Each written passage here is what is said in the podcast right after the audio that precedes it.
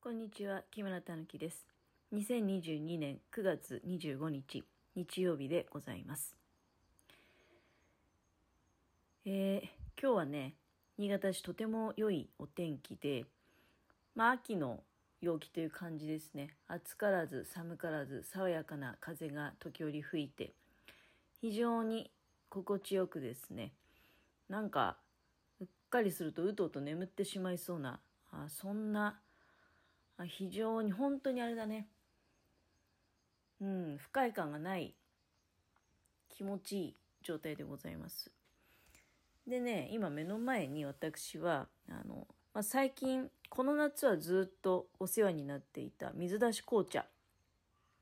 を、ちょっとまあ少量湯飲みについでいただいているっていう状態なんですけれども、えー皆さんは水出し紅茶っていうのはあおやりになったことございますでしょうか？作り方はね非常に簡単ですよ。あのまあよくあの麦茶入れみたいなあるじゃないですか。あの冷蔵庫とかにね入れておくような。あの入れ物に、まあ、水道水をねまず、まあ、満たしましてで私の持ってるのはね1リッターぐらいの入るそういう入れ物なんだけれども、えーそこにだからあまあ、1リッターぐらいのお水に対してこれ好みの濃さでね調節していいと思うんですけど私の場合はティーパックを2つもうそのままねあのティーパックごと入れるわけでございます。あの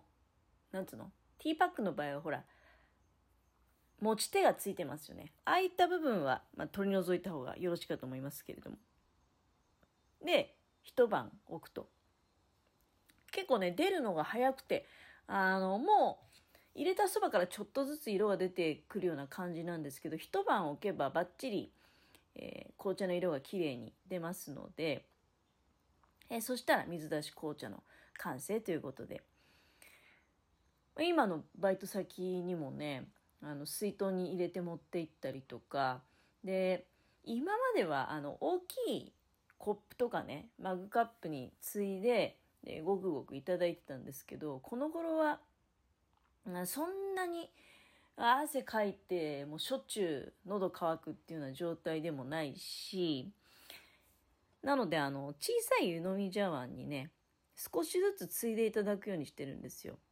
で今もうおしゃべりの最中に必要な分だけまあついで持ってきてね手元に置いてで時々ちょっと喉を湿らせながらおしゃべりしているっていうような状況なんですけれどもまあここ最近その暑さがなくなってからはずっと湯飲みについでこの水出し紅茶をいただいているっていうような状態が続いておりますねでそれで気がついたことなんだけれどもあの小さい湯飲みで飲むと非常に美味しく感じますね。うん、でどうしてかなっていうのを今ちょっと考えてみたんですけどでそれでパッとひらめいたんだけど、まあ、また特にね今私が使ってるその湯飲みジャーの形状っていうのもポイントなのかもしれないんだけれどもあの細長い湯飲みなんですよ。でこれはねこう口にお茶を運ぶ時にでまあ今一口いただきましたけどもそうすると湯飲みの中にねこう鼻がすっぽり入ってでこう湯飲みの壁で鼻が包まれるような状態になるんですね。非常にこう香りが逃げづらいと。もうダイレクトに鼻に香りが入ってきてで飲むのと一緒に香りを感じることができると。なのですごくね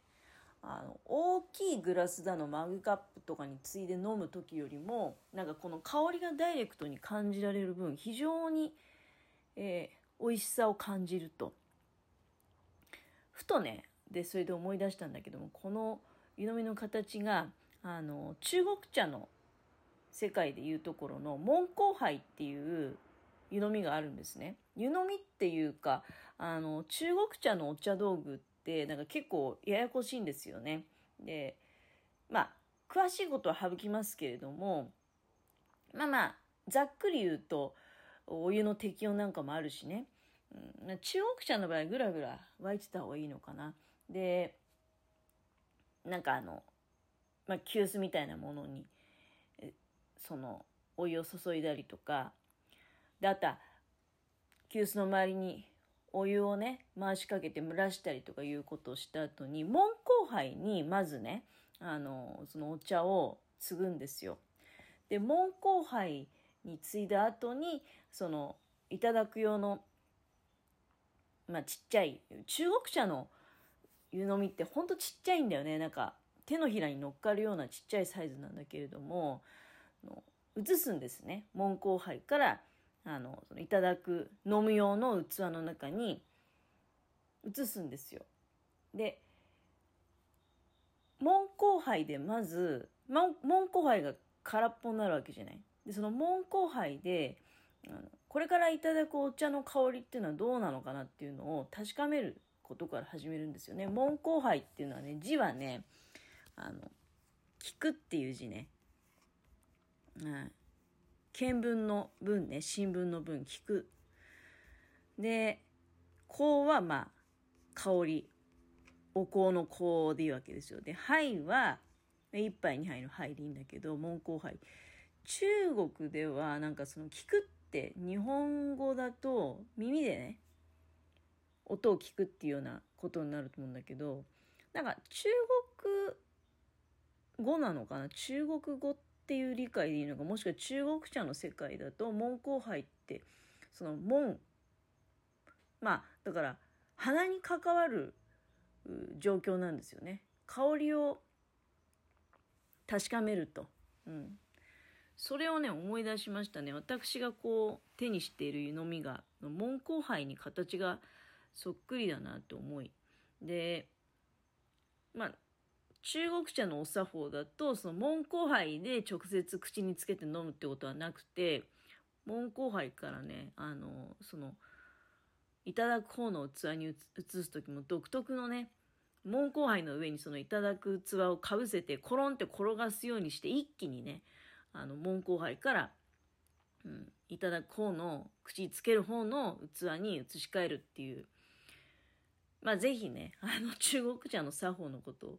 調べていただければと思いますけど、今私は昔ね、あの、とある先生にお世話になってた時に、その先生が中国茶が非常にお好きな方で、で、中国茶をたまにこう、そのお作法を披露してくださいながらですね、あの中国茶を楽しみましょうとみんなで、あそんなようなあ催し物を開かれましてねで私も何回か呼ばれたことがあるんですけれども、うん、なんかその時のことを思い出したわけでございます。で、まあ、そんな中国茶ほどねなんか、うん、いちいち門後杯を使ってとかややこしいことをする必要ないと思うんですよね。あの、日常生活の中では。いや、私今気づいたんですけど、だから、門後杯のような細長い湯飲みについで、えー、お茶をいただくと味と一緒に香りを楽しむことができるのでなんか大きいグラスとかで飲むよりも格段に美味しさを感じるなと。やっぱり匂いって大事なんだねすごく。あの味わいの中に。香りがあることによってより一層なんか強くねあの味を感じることができるんだなぁなんていうふうに思った次第でございます。なんかね 今眠たいんだよね非常に。あんまりさうん夜が眠れてないというわけでもないとは思うんだけれどもうんまあそうだねやっぱり気候がいいからかねなんかこのまま本当におしゃべり終わったら目をつぶってねうとうとと眠ってしまいそうな感じでございますけれどもいや本当はやりたいこともいろいろあるんだけどあるんだけどさやっぱ明日仕事っていう風になるとどうもいまいち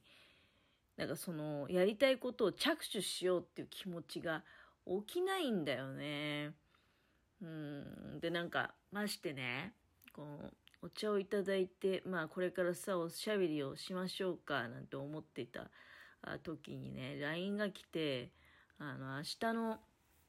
まあその、私今、米の検査のお手伝いのバイト行かせていただいてるんですけど、明日は忙しいので、よろしくお願いします、なんていう連絡が、あの、LINE に入ってましたね。やっぱり3連休明けだから、第2弾だよね。の、あの、忙しい、えー、状態が来るんだなと。でも、おそらくですけど、これで、まあ、明日からね、明日ガツンと忙しいけど、どんどん尻すぼみになって、で、もう終わるんじゃない？うん。来月はもうあるかないかっていう世界だと思うんですよ。ぶっちゃけもうなんかそろそろ、いや別に悪い仕事じゃないし、仕事そのバイトに行くことを苦痛に感じたことはなく、なんか自分にはね、あの、向いてるなって、なんかすごくこう、達成感があるっていうか、そうだね、気持ちがいい仕事なんですよ。あの、空白になっている米袋がいっぱい積んであるところに、どんどん、まあ、検査日の日付を押していき、検査日と誰が検査したかっていう日付をしていき、で、等級が出たらその何等かっていうハンコをずっと押していくとね、空白が綺麗に埋まっていく仕事なので、なんかすごくね、気持ちがいいんですよ。だから、あの、苦痛じゃないんだけど、でも、こう陽気がいいってやっぱり作業部屋に行ってさ、いろいろこう、アイデアを膨らませて、まあ大したアイデアじゃないかもしれないけど、自分のやりたいことをやりたいなっていう気持ちがなんかこう、うずうずとしてきちゃってですね。まあそろそろ、このアルバイトも終わりでいいんじゃないかななんていうことをつい思ってしまう。